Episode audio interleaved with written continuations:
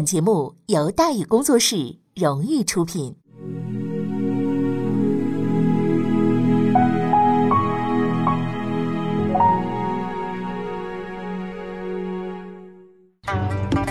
说书唱戏劝人方，三条大道走中央，善恶到头终有报，人间正道是沧桑。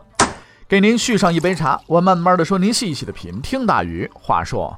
明朝除了咱们广播直播以外啊，我们还在喜马拉雅独家网络发布。各位呢可以登录喜马拉雅手机和电脑客户端，搜索“大禹茶馆”，选择收听。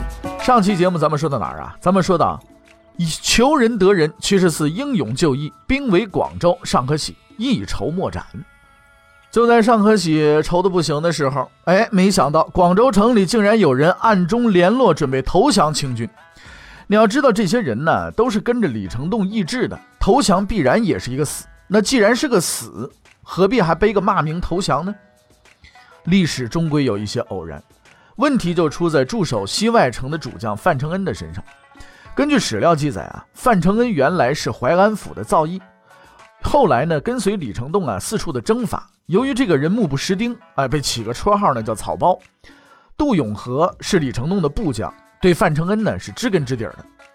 到十月初十这天是朱由榔的生日，众将呢借此机会啊搞聚会啊。老杜呢也是损，公然在大庭广众之下一口一个草包，把范承恩呢是呼来唤去的。哎，草包过来干个这活，草包过来干那活，给老范弄了个大红脸，恨不得找个地缝那个钻进去。事后呢，这个范承恩呢越想越来气，索性呢就暗中勾结清军，给口无遮拦的杜永和一点颜色看看。十月二十八，清军准备就绪，开始攻城。做了这么多的准备，又有相当意外的内应，那拿下广州必然是手到擒来呀。十一月初二日，清军攻入广州城，杜永和登舟逃亡，前往琼州府继续抗清。从十一月二十四日开始，尚可喜命令清军屠城，广州迎来了最黑暗的十天。根据史料记载，这是一场堪比扬州十日的大屠杀。广州城里啊。可以这么说，据史籍的一个记载啊，叫屠戮甚惨，居民几无叫类。屠杀之后那个惨景，诗人王明雷啊有这么一段血腥的描述。他是怎么说的呢？他是这么说的：说血溅天阶，楼以巨石，乱鸟啄肠，北上飞上城北，北风牛首堆积独楼，或如宝塔，或如山丘。遍房已朽，巷门未枯。欲夺其妻，先杀其夫。男多于女，野火模糊。累老旧路，少者为奴。老多于少，野火路过。有一位紫衣僧人不忍目睹尸横遍野的惨状，大发慈悲之心，将遇害者的尸体收拢在一起啊，焚烧。结果呢，冲天的烈火之后啊，叫累骸进城府，是行人于二三里外望如积雪呀。这是清军犯下的又一桩滔天的罪行。令人唏嘘不已。那么，这个罪行，这笔血债，是尚可喜、耿继茂两个汉奸的杰作。你要记住这一点。逃跑地朱由榔在婺州待了不到一年，又接到广州、桂林相继陷落的消息，这可是从来没有出现过的巨大的危机。可想而知，永历朝廷得乱成什么样，比任何时候都得乱。朱由榔一力挽狂澜呐，一锤定音，两广省会都丢了，还有什么好犹豫的？跑吧！永历四年十一月十一，朱由榔乘舟向南宁逃窜。这次危机不比寻常，再加上几年来跟着这位逃跑帝亡命天涯，群臣呢已经没什么信心可言了。除了大学士严启恒、锦衣卫马吉祥，还有太监呢，这个呃庞天寿以及交联呢董英啊，少数官员之外。大多数臣属啊，都陷入一片迷茫和混乱之中，但都有一个共识，就是遇到这么一个主子，你早晚跑得了和尚跑不了庙。朱由榔这边刚出城，群臣便开始分道扬镳了，自寻退路了。我不跟你走了，哎，兵各溃走，永历呼之不应，皇帝根本喊不听了。大学士王化成等人往荣县跑，半路遭遇土贼，弃妻失妾，亡子遗仆啊，转眼间成了叫花子，被迫躲入了山区避难。曾经养尊处优、颐指气使的官员僚属，如今惶惶如丧家之犬，生不如死啊！真可谓叫金满箱、银满箱，展眼乞丐人皆谤啊！经过寻州的时候，麻烦找上门了。镇守寻州的是陈邦富，他意识到永历政权已经无药可救了，就准备做第二个刘承印，图谋呢抓住朱由榔作为投名状，向清军投降。眼看着要羊入虎口了，朱由榔再一次发挥了嗅觉特灵、跑得贼快的优势，率领船队冲雨而过。事发突然，陈邦富猝不及防，让朱由榔从自己眼皮子底下顺利的逃脱了。快煮熟的鸭子竟然飞了，陈邦富什么火冒三丈，带着周师就去追。跟在后边的焦连呐、董英啊等人就成了替死鬼了。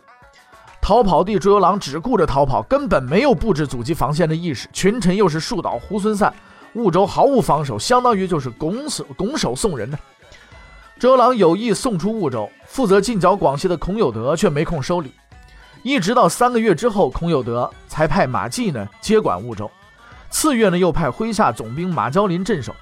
也就是说，作为广西巡抚的驻节地。婺州居然是空城三月，你说这打的什么鸟仗吗？这是桂林、广州先后陷落，实际上啊，挂起了永历政权覆亡的倒计时牌。两广官员显然呢，也对这个政权基本上是彻底绝望了，没骨气的就投了降了，有点骨气的就选择隐居或者就出家当了和尚了，只有极少数骨头硬的选择留在敌占区继续抗争。此时呢，广东境内啊，主要有三位永历官员呢，还在继续着抗清的这个活动。一个是广州失守之后逃往琼州府的杜永和，一个是陈其策，三水之战失败之后呢，率周师啊辗转活动于钦州沿海，一个是李成栋之子李元印，他呢不忍抛弃父亲意志的故土，主动请缨在高州、雷州一带打游击。陈其策呢有周师打不赢就做海漂，清军拿他没办法，坚持的时间比较长。李元印、杜永和呢就惨了。由于缺乏后援和周旋的空间，时间一长撑不住了。次年呢杜永和向清军投降，李元印在钦州防城被捕，被捕啊，押往广州被处死。那么永历四年十二月，朱由榔率残破不堪的永历朝廷抵达了南宁。对于永历政权而言呢，广东已经是没指望了。广西南宁也因为桂林、柳州、婺州相继失守而岌岌可危。那逃跑的朱由榔还能往哪跑呢？普天之下莫非王土，但是朱由榔已经逃无可逃了，只能将目光投向了西南一隅。此时盘踞在云南的是前大西军将领孙可望。因为地处偏远，交通不便，西南地区一直都是南明抗清斗争的大后方，其实啊就是死角，基本上没有进入啊这个我们的视线里边去，对吧？历史发展到现在，聚光灯终于照到了这一片南明最后的王土之上。那么，这里曾经发生了什么？又即将发生什么呢？由于西南的云贵川三省啊，长期游离于南明历史舞台之外，大后方发生的事情，我们得从头说起。在明朝各省当中啊，西南这几个省比较特殊，主要是涉及行政建制的问题啊。在春秋战国时期呢，普遍采取分封制，对贵族一般呢就是封个爵位，圈块地出来，自己玩自己的去。爹死了，儿子继续玩；儿子死了，孙子玩。于是呢，形成大大小小的世袭诸侯。秦始皇统一全国以后呢，改分封制为郡县制，并且逐步啊推行流官制度，官员呢由中央任命，并且规定任期，时间一到立马调任。除非这个地方太烂，没人想来，自己又没什么背景，那就只能呢继续在这儿，等于是坐牢啊，把牢底坐穿。流官制度呢，还有一个不成文的规定，官员一般呢不在自己的故乡任职啊，谨防呢搞裙带关系。从秦朝开始，流官制度逐步得到完善，到了明朝呢，流官制度已经在全国全面的推广了。不过呢，以云南、贵州、四川、广西为主的西南地区啊，相对来说比较特殊。除了与全国其他地方无异的流官以外呢，这几个省还保留了土司的行政建制。土司呢有三个特点：一是就地任职，二是世袭罔替，三是允许有自卫武装啊，称为土兵。实际上有点类似于家族式的这个地方高度自治啊。西南地区的土司制度啊，一直延续到了清朝雍正时期。经过一番血雨腥风的改土归流之后呢，这个土司制度才正式的寿终正寝。客观的讲啊，土司这个制度在明朝呢是有积极意义的啊。其一，崇山峻岭的西南地区交通不便，信息闭塞，广大山区的社会管理还处于落部落式的这个阶段，土司恰好适应这样的管理模式。其二呢，西南地区少数民族比较多，文化传统啊、生活习惯呢和这个内地啊差异是比较大的。通过土司的家族式、部落式管理，是有利于维护地方地方的稳定的。那么在西南几省当中呢，云南又是特殊中的特殊，因为这里除了地方土司之外啊，还设置了有省一级的大土司，也就是这个电视剧《幕府风云》当中的穆氏家族啊。那么洪武时期呢，穆英率军平定了云南，朱元璋呢考虑到云南地域与社会的这个特殊性，特事特办，特批穆英为西平侯啊，死后呢追封为这个乾宁王，其子呢封乾国公啊，此后呢就以乾国公世袭了。那么世代的让这个穆氏家族呢镇守云南，那么到了南明这个时候呢，承袭这个爵位的呀，呃，就是这个穆氏的子孙啊，叫做穆天波。这样一来呢，云南实际上啊是一省两制，既有全国通行的省府州啊县尉这么几级流官，又有部分地区设置土司，并且接受世袭勋臣穆家的领导。那么张献忠流窜到四川建立大西政权之后呢，云南的神经是高度紧张的，各派势力也空前团结起来。前国公穆天波、云南巡抚吴兆元、云南巡按吴文营，整天的忙得上蹿下跳的，调官军土兵在云南四川交界地区呢紧急布防。所幸呢，这个张献忠啊，呃，没什么大的这个呃愿望啊，没有南下的意图，云南呢算是松了一口气。不过，令穆天波没想到的是，张献忠没有入滇的兴趣，云南却平地起惊雷，阵脚自乱。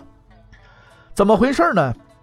隆武元年九月份，武定土司武必奎发动了叛乱，先后攻占了这个大姚、定远啊，就是今天云南牟定，还有这个姚安等地，气势啊极其的嚣张。负责领导土司的这个穆天波呢，就赶紧呢。调这个石平土司龙在田、西俄土司王阳祖、蒙自土司沙定州，还有宁州土司陆永命啊、景州土司刁勋等等呢，率土兵围剿叛军。由于力量比较悬殊，务必奎呢很快呀就被强摁下去了。但是，一波未平，一波又起。就在其他土司纷纷返回原籍的时候，参与平乱的蒙自土司沙定州居然赖在省会云南府，就是与昆明府县城这个同城啊，不走了。沙定州往日深受穆天波的信任，因此这种异常的举动并没有引起穆天波的警觉。穆天波认为沙土司啊不过是在山沟里待久了憋得慌，哎，趁机向领导撒撒娇，赖在昆明啊享受几天再回去。其实穆天波只猜对了一半，沙定州想在昆明享受不假，但他不想暂住，而是准备落了户，让沙定州落户。穆天波怎么办呢？好办呢，就滚蛋呗，对不对？十二月初一，沙定州在昆明呢发动了叛乱。猝不及防的穆天波在龙在田、陆永命的护送之下向西逃往楚雄。悲催的是呢，穆天波的母亲和老婆来不及逃跑，结果在一座尼姑庵当中啊就自缢身亡了。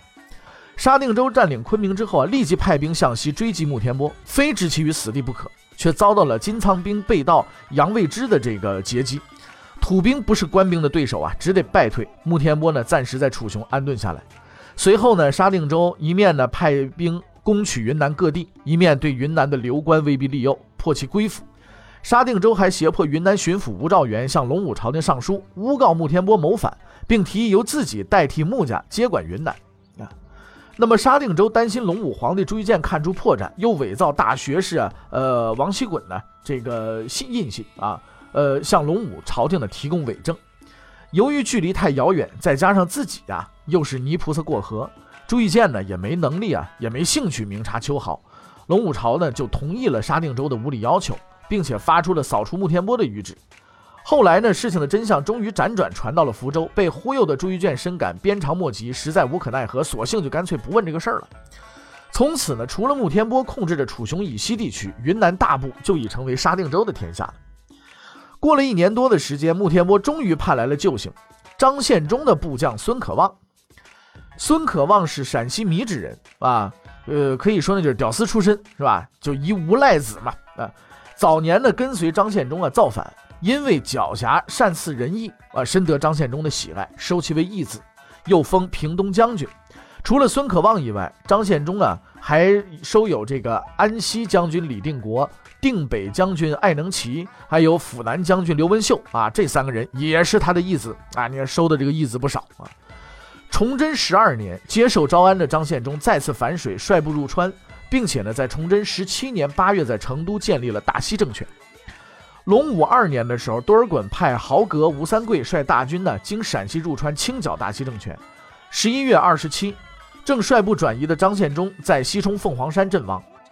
张献忠这么一死，大西军呢就陷入了群龙无首的境地。但与大顺军不一样，孙可望、李定国、艾能奇、刘文秀四位义子啊兼悍将，很快就达成了共识：要想渡过难关，必须加强领导。大家一致推举年长的孙可望为盟主啊，和李定国、艾能奇、刘文秀组成一个领导集体，率领危难当中的大西军残部突出重围。新的领导核心和领导集体产生了，接下来问题就是咱们该往哪儿走？由于豪格吴三桂的攻势太猛了，继续待在四川呢，那就等于是送死。孙可望决定，咱们往南走，哎，撤往南明辖区内兵力薄弱的贵州。孙可望率四万残部从西冲南下，啊，经重庆府的时候遭遇南明军的曾英部的阻击，凭借人多势众，孙可望呢率部冲杀南明军队的防线，啊，击毙主将曾英，顺利的渡过了长江天险。永历元年正月的时候，稍有喘息时机的孙可望在綦江集结部队，开始对大西军进行整顿。哎，这都什么时候了，还逃跑还嫌腿短，还还有功夫整顿吗？其实不然，越是危难时刻呀，整顿越是必要。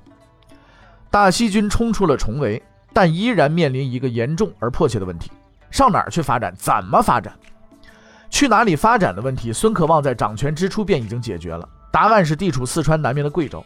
那现在是问题是怎么发展呢？啊，具体的说是三个方面的问题：举什么样的旗，走什么样的路，达成什么样的目标。咱们先说举旗问题，大西政权的旗号到底还要不要呢？张献忠弃守成都，率部转战的时候，曾经给孙可望啊留下一个政治遗嘱，叫我死尔即归明，勿为不义。而既然有张献忠的遗嘱，那举旗问题应该有答案，就是取消大西政权和南明政权合作嘛。但是事情没那么简单，大顺军残部投靠何腾蛟的遭遇，我们是见识过的。南明政权背负着沉重的历史包袱，始终视大顺军、大西军为流贼和仇敌，合作这玩意儿不好谈。尽管南明政权当中啊，也不乏董应锡这样的这个开明政治家啊，但是主流思想依然是平寇抗清，对吧？我本将心向明月，奈何明月照沟渠啊！朝廷却要代表明月消灭我，是吧？归明的道路呢，目前还走不通。大西政权的旗号有必要还得再继续打下去，那要不然只能打白旗了嘛？但是呢，可以伺机灵活处理啊。那接下来就要说路线问题了，啊，这个路线问题主要呢，指的就是民这个治民政策方面。那么在这一方面，孙可望又采取了什么样的做法呢？欲知后事如何，且听。下回分解。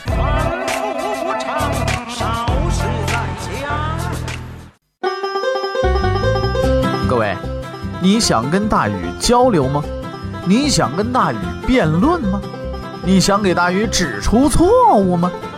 来微信吧，微信搜索订阅号“大禹茶馆”，哎，就能实现了。记住啊，禹是宇宙的宇。